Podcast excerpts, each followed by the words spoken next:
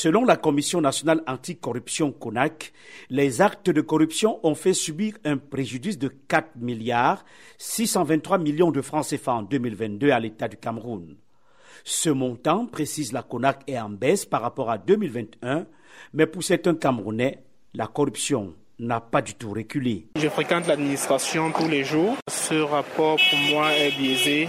La corruption, elle a beaucoup plus accru qu'elle n'a diminué. Ça n'a pas de mal en pire.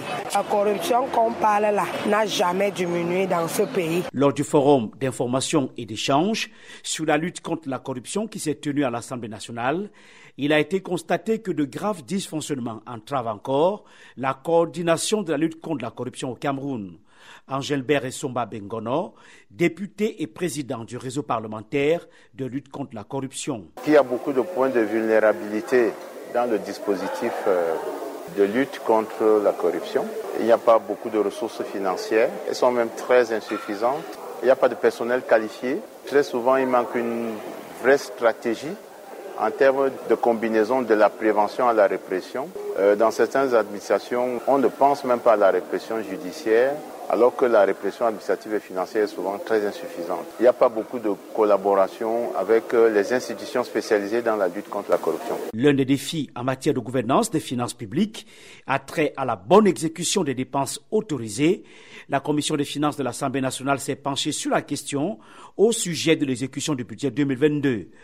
Paul Motazeux, ministre des Finances. C'est vrai que pour ce qu'on appelle maintenant le rapport sur le budget, euh, les comptes de la nation, il y a encore des choses qui a lieu de faire. C'est quelque chose de nouveau. Vous savez qu'on va de plus en plus vers une situation où les comptes de la nation doivent être présentés comme les comptes des entreprises. On doit connaître toute la richesse de la nation intégrer tout cela, toutes les voitures de l'État. Seul ce basculement devait se faire en janvier 2023 et nous avons commencé à le faire le contrôle supérieur de l'État, la Chambre des comptes de la Cour suprême, l'Agence nationale d'investigation financière, la Commission nationale anticorruption et le tribunal criminel spécial sont autant d'institutions et de juridictions chargées de lutter contre la corruption.